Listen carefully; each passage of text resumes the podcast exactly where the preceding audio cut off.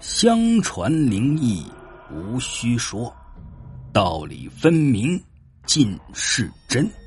但信此中深护甚，修行所愿不因循。听众朋友，欢迎收听由欧阳飞雪为您讲述那些诡异的民间传说。他睡意朦胧的看了一下表，吓了个半醒，把衣服一穿就跑出了宿舍。慌忙中竟把衣服扣子都按错了。我吃过早饭之后，在会客室见到了舅舅，他给我一摞病人资料，说道：“这些资料对你写作素材会有很多好的积累，你可以看看。这些资料是我稍加整理过的。”可能侵犯病人隐私的，我都删掉了。这只是病人发疯的前因后果以及疯病时间的样子。我拿着资料回到宿舍。今天太阳很高，从宿舍到医院主楼会客室这一段路并没有什么树木，阳光毒辣的烤着我。我回到宿舍已是满头大汗。我打开电风扇，头靠在枕头上。慵懒的翻着资料，第一份资料是一个小男孩的，全文没有他的姓名，统一都用病人、病患之类的字眼描述。这小男孩两岁时便死了父亲，只与妈妈、姥姥一起相依为命。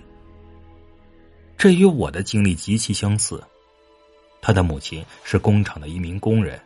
每天起早贪黑，加班加点养活家里三口人。小男孩很懂事，上小学后每天放学回家，总是帮家里分担不少家务。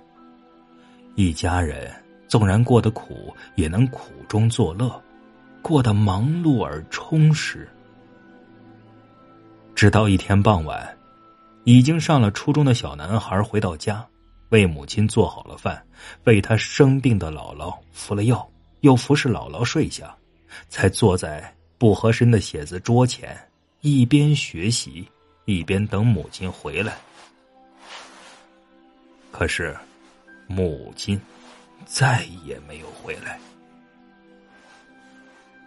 母亲是厂里出了名的美人，姓赵，厂里人都管她叫。赛飞燕赵姐，虽然已经三十多岁，仍长得那么俊俏。厂长有个儿子是游手好闲的混混，他爸也管不动他，只好由他去了。他人送绰号“过街老鼠”张三。这天，在他爸厂子边领着四个混混，一个叫眉毛大虫牛二，一个叫踢死羊王五。一个叫踹死猪带六，最后一个叫卷毛志马七。